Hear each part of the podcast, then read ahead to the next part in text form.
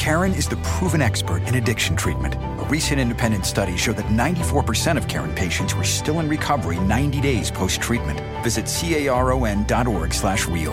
Karen. Real results, real care, real about recovery.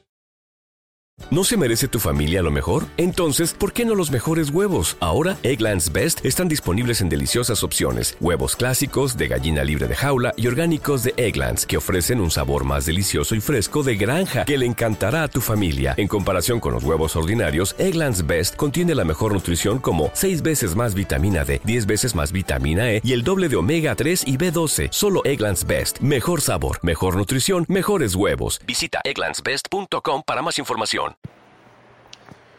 Què tal?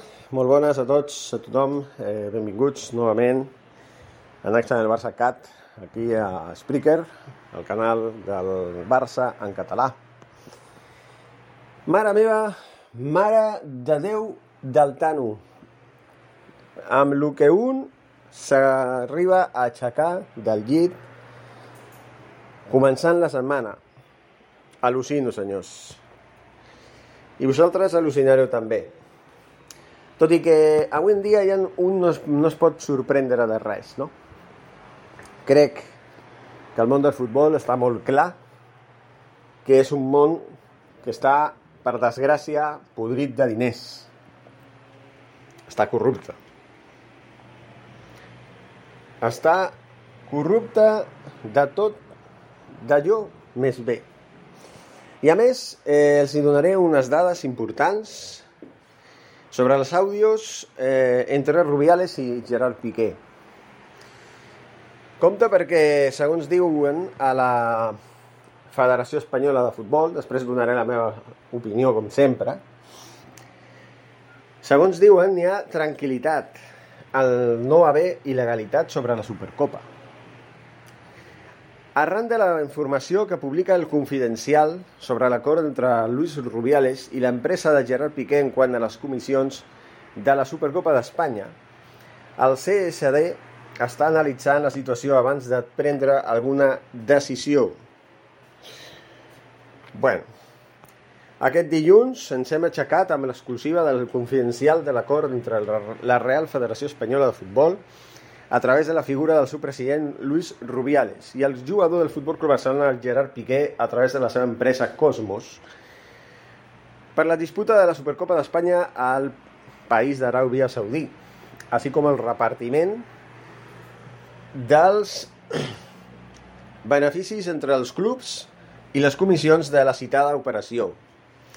L'operació ara està s'està analitzant, segons s'ha pogut eh, saber Mundo Deportivo, abans de prendre decisions per saber fins a quin punt existeix o no una actuació il·lícita que, pugui, que pogués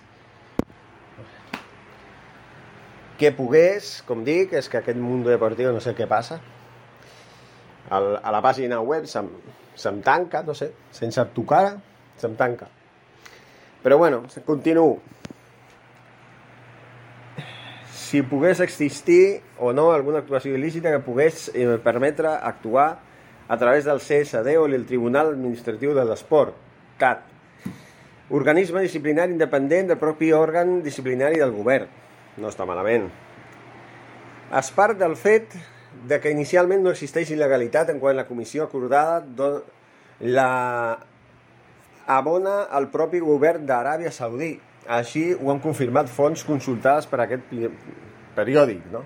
o aquest diari. És més, des de la Real Federació Espanyola de Futbol hi ha tranquil·litat alguna en quant als de les dades de l'operació. Van ser exposades i aprovades per l'Assemblea de la Real Federació Espanyola de Futbol. Dues normatives existeixen a l'hora d'avaluar aquesta actuació dins d'una federació esportiva. Per una banda està el Codi de Bon Govern de les federacions esportives del propi CSD. En el seu punt tercer parla de les relacions amb tercers a on diu els directius i els càrrecs federatius hauran de subministrar informació relativa a l'existència de relacions d'índole contractual, comercial o familiar amb proveïdors o entitats que tinguin vincles comercials i professionals amb la federació de la que formen part. Es requerirà informació periòdica sobre el volum de transaccions econòmiques que la federació mantingui amb els seus membres o tercers vinculats a ells. Es requerirà informació pública sobre els càrrecs de directius eh, que els responsables federatius desempenyin a la seva activitat privada.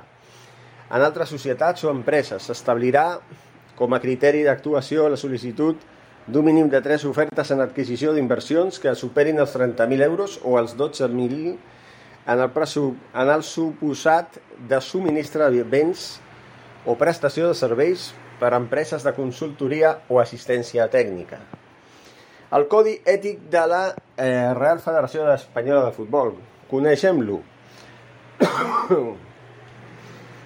I després està el propi codi... Perdó,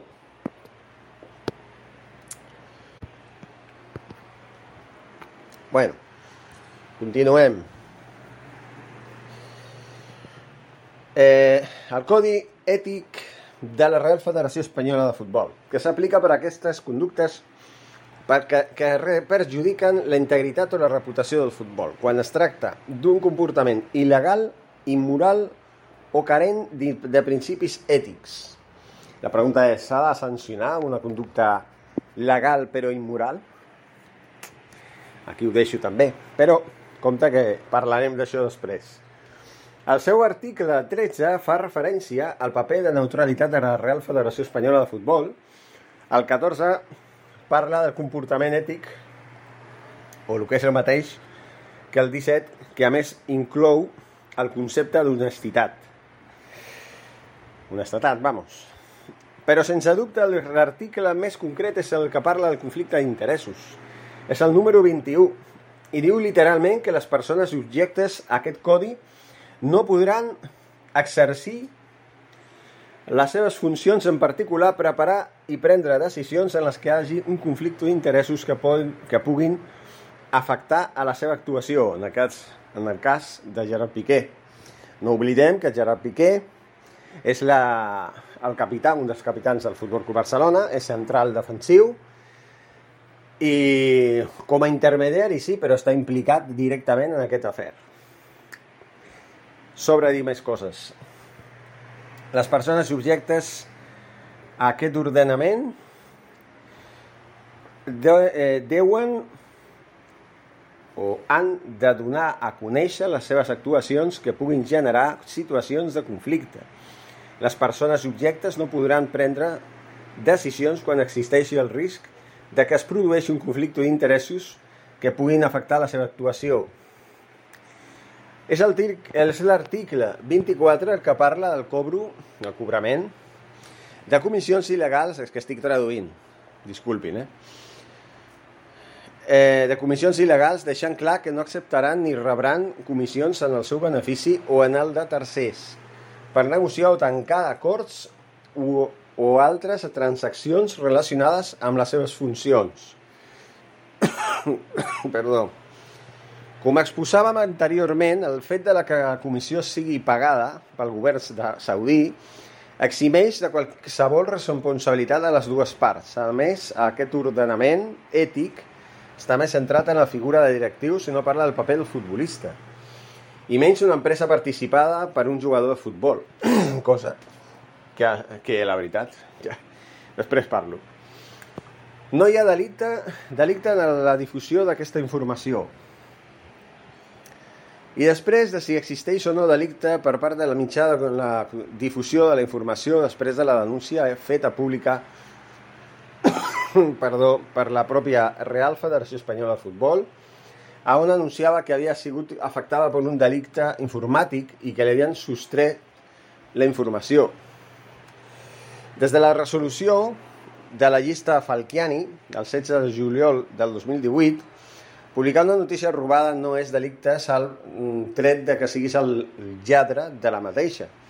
Sempre prevaleix el dret a la informació. Al·lucinant. Al·lucinant. O sigui, si tu difundeixes una informació que ha sigut robada per un altre mitjà i tens accés a ella, no és delicte. No, no és delicte, però contribueix a que es pugui fer el delicte o que es consumeixi el delicte. No sé fins a quin punt hauries de ser responsable per difondre una informació que no estava autoritzada a difondre's. Però bueno, això és el de menys. Això és el de menys. N'hi ha més dades, més coses que parlarem sobre aquest tema, però en principi eh, m'agradaria dir diverses coses. Primer, estic molt decebut amb Gerard Piqué.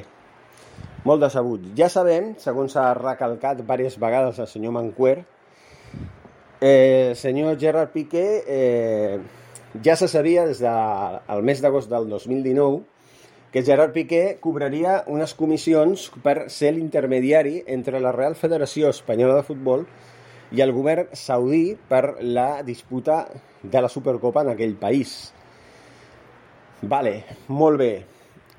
L'empresa Cosmos és la intermediària, no? la que es dedicava a difondre la informació d'una banda a l'altra i eh, va rebre diners per fer aquesta tasca. En teoria no, eh, no hi hauria d'haver cap tipus de delicte perquè és una empresa que actua eh, d'intermediària entre dues, les, dues institucions, una esportiva i l'altra governamental d'un país que acollirà un event esportiu important del país que, la, que d'alguna manera es posa en contacte. No? L'altre és que, i és el que no m'agrada, que estigui el senyor Gerard Piqué involucrat en aquestes coses.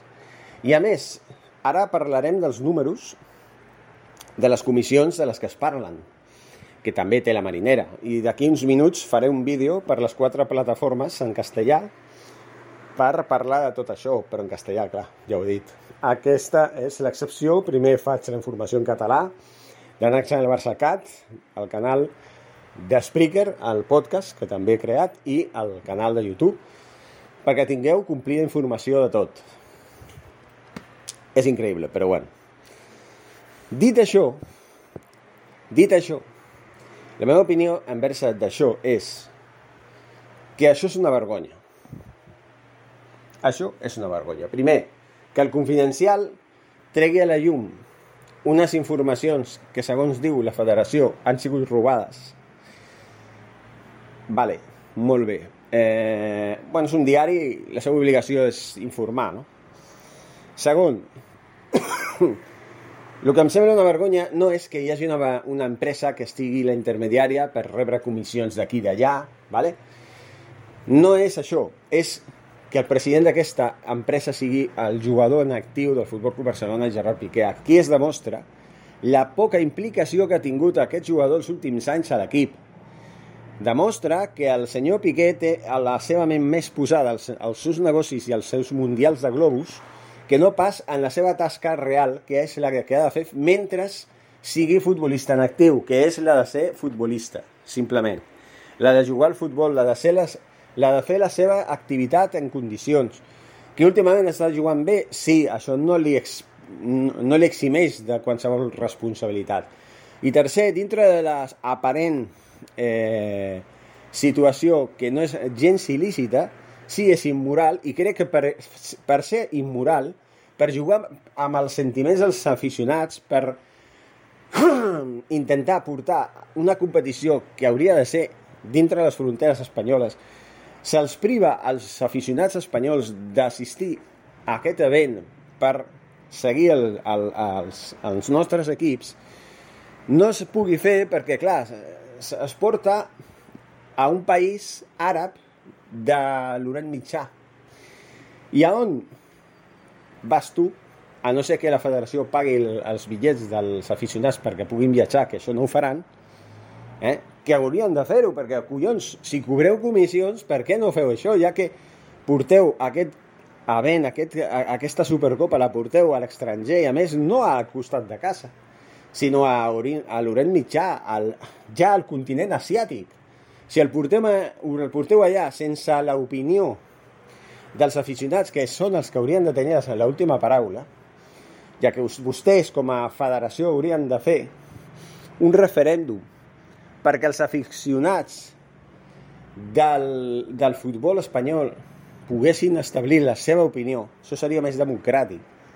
I ahir sí es podria dir que senyors van fer un referèndum i el, i el públic va dir que sí, que estava d'acord. Vale?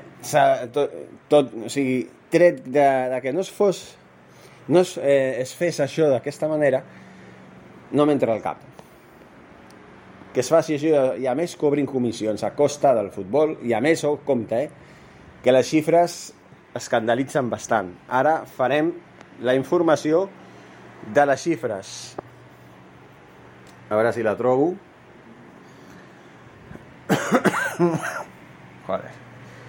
Bueno, les xifres que no són poques i que fan que un... Eh, un, eh, bueno, en castellà diria se sonroje por la situació.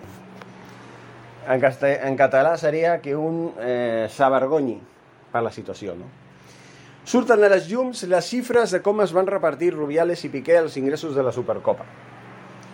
Segons la informació de Desvela en confidencial, l'empresa de Piqué Cosmos es, es va assegurar 24 milions d'euros en 6 anys de Supercopa d'Aràbia.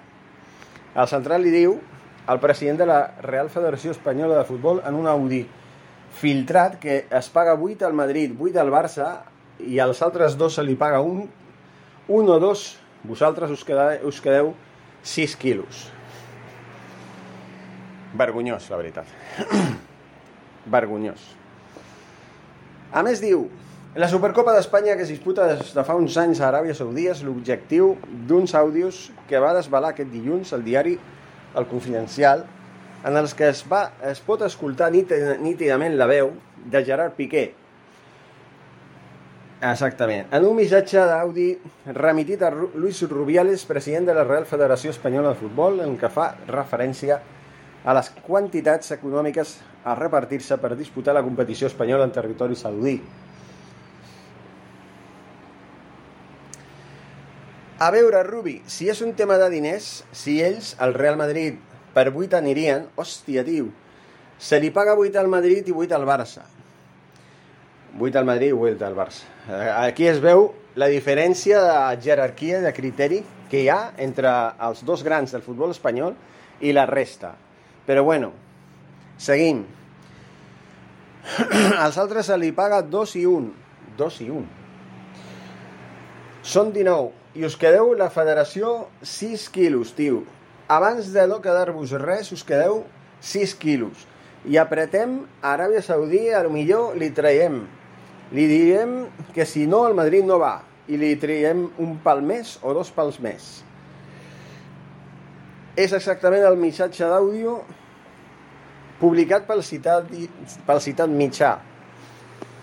En la informació s'especifica que el contracte firmat per Cela, la companyia pública saudí, la Federació Espanyola de Futbol, es garantitza el cobro de 40 milions d'euros per cada edició disputada allà mentre que Cosmos, l'empresa de Piqué, es portaria 4 milions per cadascú dels 6 exercicis, firmats 24 en total.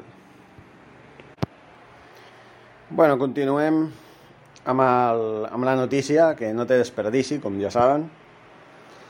A veure si arribem.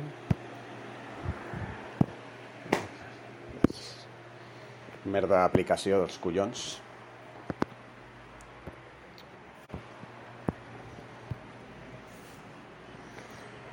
Continuem, com ja havíem dit, el central li diu el president de la Real Federació Espanyola en un audio filtrat que es paga 8 al Barça, 8 al Madrid, i als altres dos se li paga 1 o 2 quilos i vosaltres us quedeu 6.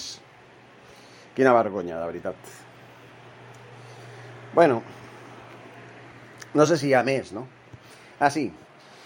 En la informació s'especifica que en el contracte firmat amb CELA, la companyia pública saudí, la Real Federació Espanyola de Futbol, es va garantir el cobrament de 40 milions d'euros per cada edició disputada d'allà, mentre que Cosmos, l'empresa de Piqué, es portaria 4 milions per cadascú dels 6 exercicis firmats, eh, uns 24 en total, ja ho hem dit això. Perdó. A la mateixa línia es publica per al Confidencial unes paraules de Rubiales a Piqué parlant sobre la possibilitat de jugar a la Supercopa en el Camp Nou, a veure, Geri, mira, jo ho vaig a veure també amb, amb el Madrid No crec que el Madrid em va dir que no, això ens ve de puta mare, per justificar-nos de cara al futur i dir que és l'estadi amb més capacitats, que, que és el campió, que és el campió de Copa o finalista de Copa. Jo crec que la legitimitat tenim, la tenim. Cal recordar que abans de que es jugués la primera Supercopa d'Espanya a Aràbia, el president de la Real Federació Espanyola de Futbol, Luis Rubiales, va reconèixer que Cosmos havia participat en les negociacions amb el país per disputar ja el torneig, però va assegurar que a la seva vegada no s'havien pagat comissions a Gerard Piqué. Bueno, Rudi, no sé si llegir més, ho deixaré tot pel, pel vídeo en castellà que faré a les altres plataformes i al canal de Naxa en el Barça de, de YouTube en castellà, però sí, eh, sí que puc dir això, no? Sembla una vergonya. He de llegir també informació que, bueno, seria allargada massa aquest podcast, en la qual diu que, bueno, van fer una assemblea a la Real Federació Espanyola de Futbol per a que la gent d'allà votés i decidís si el torneig es traslladava a Aràbia Saudí o no. El primer any que s'hauria d'haver disputat eh, es va disputar la Cartuja perquè, eh, per desgràcia, la pandèmia doncs, no va permetre, no? No va permetre que, que, es, que es disputés en aquell país, però a partir del 2021 ja sí es va poder disputar i el 2022 ja portem doncs, dues edicions. I a mi la veritat és que sempre m'ha semblat el mateix. A mi m'ha semblat una vergonya, una vergonya, traslladar aquesta competició a, altre a un altre país, no? Però bueno, almenys si hagués sigut a Europa, no sé, al sud de França o al França, o a Portugal, bueno, estàs al costat, no hi ha fronteres perquè, clar, estàs a la Unió Europea, pots traslladar. Però a Aràbia Saudí, que has de pagar un bitllet d'avió, que t'has de gastar uns, uns, bueno, unes entrades, allotjament d'hotel, i no és barat, no és barat. Llavors estàs perjudicant notablement a l'afició espanyola que no, que no pot, o la catalana, que no pot assistir a veure el seu equip. No? Però bueno, és el, aquest és el problema que hi ha. Federació Espanyola sempre actuant a esquenes de tothom eh, i cobrant comissions per tot arreu. Perquè això no és més que una merda, puto negoci de merda que és el futbol. Això és, és, és en el que s'ha convertit al futbol avui en dia. En un fastigós negoci d'intermediaris i d'empreses negociant per fer events de la manera que els hi surt dels collons, per no dir una altra cosa, al marge de lo que pugui opinar l'ofició. Perquè miren que és fàcil, eh? Només fer una enquesta a la pàgina web de la Federació Espanyola de Futbol perquè tothom participi a una enquesta, ja no només un referèndum, una enquesta que digui, vostè estaria d'acord amb la idea de que la Supercopa d'Espanya es disputés a Aràbia Saudí els propers anys? Que el públic digui el que tingui que dir. Que diu que sí, majoritàriament li agradaria. Vale, molt bé. Tira endavant la proposta. A partir d'aquí, segona part, l'assemblea, que el mateix a, a, a la mateixa um, federació votin i confirmin que sí, que es vol portar la Supercopa a Aràbia Saudí. I un cop aprovat, com es va aprovar amb un 83% dels vots esgrimits, per dir aquí ja no hi hauria excusa ni per l'afició, ni per la federació, ni per ningú. Però no es va fer així. El públic no se li va tenir en compte en cap, en cap moment. En cap moment. A mi no em consta que hi fessin cap enquesta. I si la van fer, se la van passar pels sous. Perquè segurament a l'enquesta la gent diria no a traslladar la Supercopa a l'estranger. Però bueno, per això dic, no posaré la mà al foc al 100% assegurant que no van fer cap enquesta. Potser els mitjans de comunicació, els rotatius, els diaris digitals, sí la van fer. I allà segurament sortiria reflexada l'opinió del futbol perquè se suposa que el futbol és, és dels aficionats, no? No senyors de la federació, no senyor Rubiales, no senyor Florentino Pérez, no senyor eh, Ceferín de los Bosques, eh? no és el futbol dels aficionats, senyor president de la UEFA? Ja ho veig, eh? Ja ho veig, eh? Vaja, vaja. I això que també volíem traslladar algun partit de Lliga als Estats Units o a Xina, eh? A Xina també, eh? Això també ho volíem fer, oi?